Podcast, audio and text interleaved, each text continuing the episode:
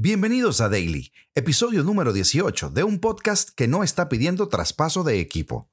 El capítulo de hoy, cuando 330 millones no son suficientes. Comenzamos.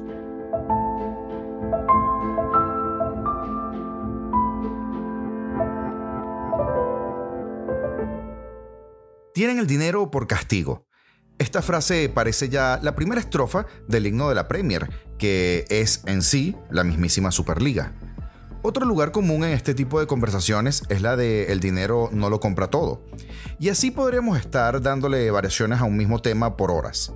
La realidad es que muchos de nosotros, teniendo ese aparente saco sin fondo de billetes, y además ningún tipo de fair play financiero al cual respetar, estaríamos comprando a diestra y siniestra sin ver el precio del menú. Pero hay que estar conscientes de algo.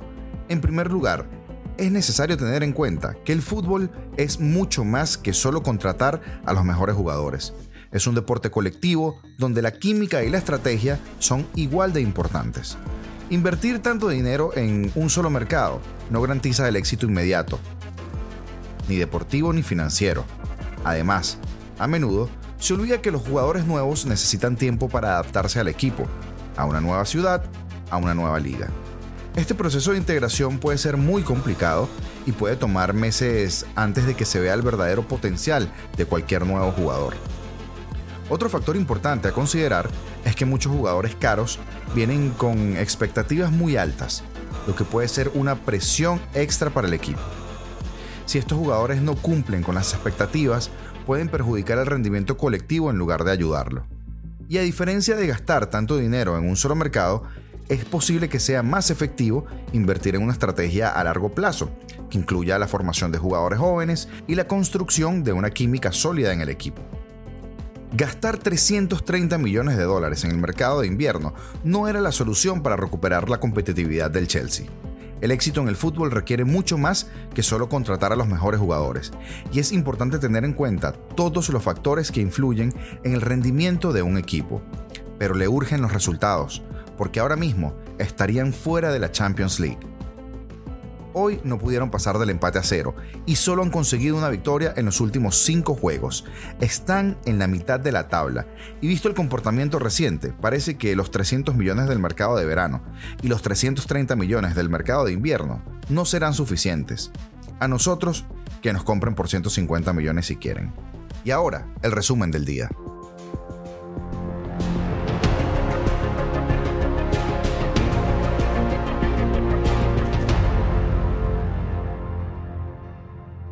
Y ratificando lo que era un secreto a voces para toda la prensa y que nosotros comentamos en el podcast del día de ayer, el Chelsea terminó inscribiendo a Enzo Fernández, a Mudrik y a Joao Félix en la Champions y dejaron por fuera a Aubameyang.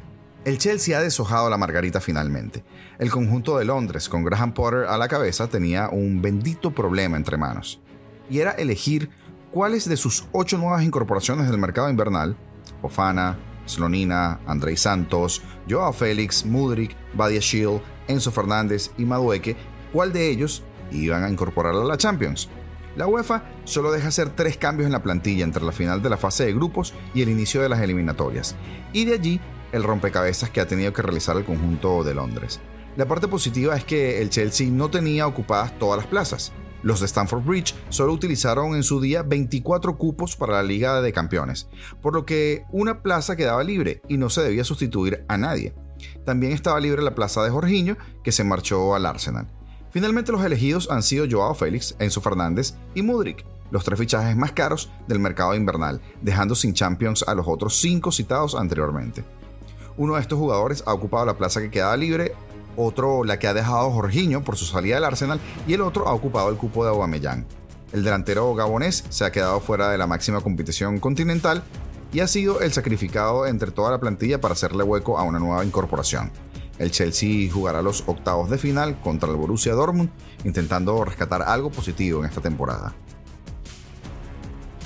Y comienzan a salir detalles de la intrahistoria del traspaso de Joao Cancelo, por ahí la titulan como una puñalada, una auténtica puñalada de Cancelo a Guardiola. El gran movimiento del mercado, más que cualquiera de los millonarios del Chelsea, incluyendo a Enzo, ha sido el de Cancelo. Del City al Bayern, del campeón de Inglaterra al de Alemania. de un candidato de la Champions a otro.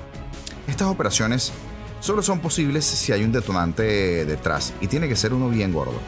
Guardiola ironizó diciendo que Cancelo quería jugar todos los partidos y, que a ver si lo logra en Múnich. El portugués también dejó sendos recaditos a Pep en su presentación, pero ¿qué pasó? Pues bien, algo importante pasó entre los dos, eso es obvio. Guardiola tiene un historial de tiranteses con grandes estrellas, pero este caso es especialmente llamativo. Creo que casi personal. Con Cancelo demostró Pep como con pocos lo que tiene él adentro y su capacidad para ver el fútbol. Mandó en su momento a Danilo a la Juve y lo cambió por él, un lateral tan determinante como desordenado, tan peligroso en ataque como en defensa. Fue una clarísima y arriesgada apuesta de Pep. Viendo lo que nadie, ubicó Cancelo como lateral izquierdo en vez de derecho y le dio relevancia en el juego interior. Le hizo alcanzar el nivel más alto de su carrera. Convirtió a un buen lateral en el mejor lateral del mundo para muchos. ¿Y cuál ha sido la reacción del jugador? Agradecer muy poco el trabajo del técnico con él, torcer el morro y pedir una salida. Una traición a su mejor mentor. Pero esto no es de gratis. Algo tiene que haber pasado. Lo mismo que hizo con Fernando Santos tras acabar de suplente en el Mundial y por eso quizás porque el Madrid no ha querido saber nada de él. Recientemente salía la información de que la gente de Cancelo pues había ofrecido el jugador al Real Madrid y que la Casa Blanca había pasado olímpicamente de hacerse con los servicios, pese a que tiene tremendos huecos en ambas bandas. Y ahora hablaremos del nuevo Mundial de Clubes. El torneo de equipos cambia de formato en 2025, con la entrada de 32 equipos. Habrá 8 grupos de 4 equipos. En caso de empate, pues ya no habrá tiempo extra, se decidirá directamente en los penaltis. El Mundial de Clubes dará un cambio radical a partir de 2025. Gianni Infantino, presidente de la FIFA, anunció en diciembre de 2022 que el torneo pasaría a tener 32 equipos participantes. La medida fue aprobada con tres años de antelación y en palabras de Infantino, abro comillas, será como una Copa del Mundo, pero en versión de clubes. El gran cambio llega en el tiempo. El torneo organizado por la FIFA dejará de ser anual para disputarse cada cuatro años. Se abandonará el formato actual de 7 equipos más el organizador para dar paso al formato de 32 equipos. Y se pondrá fin al formato que entró en 2005 por la Copa Intercontinental. Infantino dijo lo siguiente sobre los participantes del nuevo formato. Estarán los mejores equipos del mundo. Habrán invitaciones para disputarlo. Los detalles se conocerán en los próximos meses y se están analizando pero el presidente de la FIFA confirmó que habrá invitaciones. El conocido como Super Mundial de Clubes entonces dividirá a los 32 clubes participantes en 8 grupos de 4 equipos cada uno.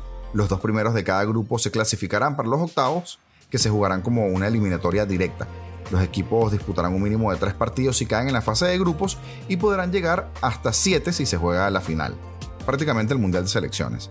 El calendario y el reparto de las plazas entre los representantes de cada confederación se conocerá próximamente y uno de los grandes cambios, como acabamos de mencionar, es que ya no habrá prórroga.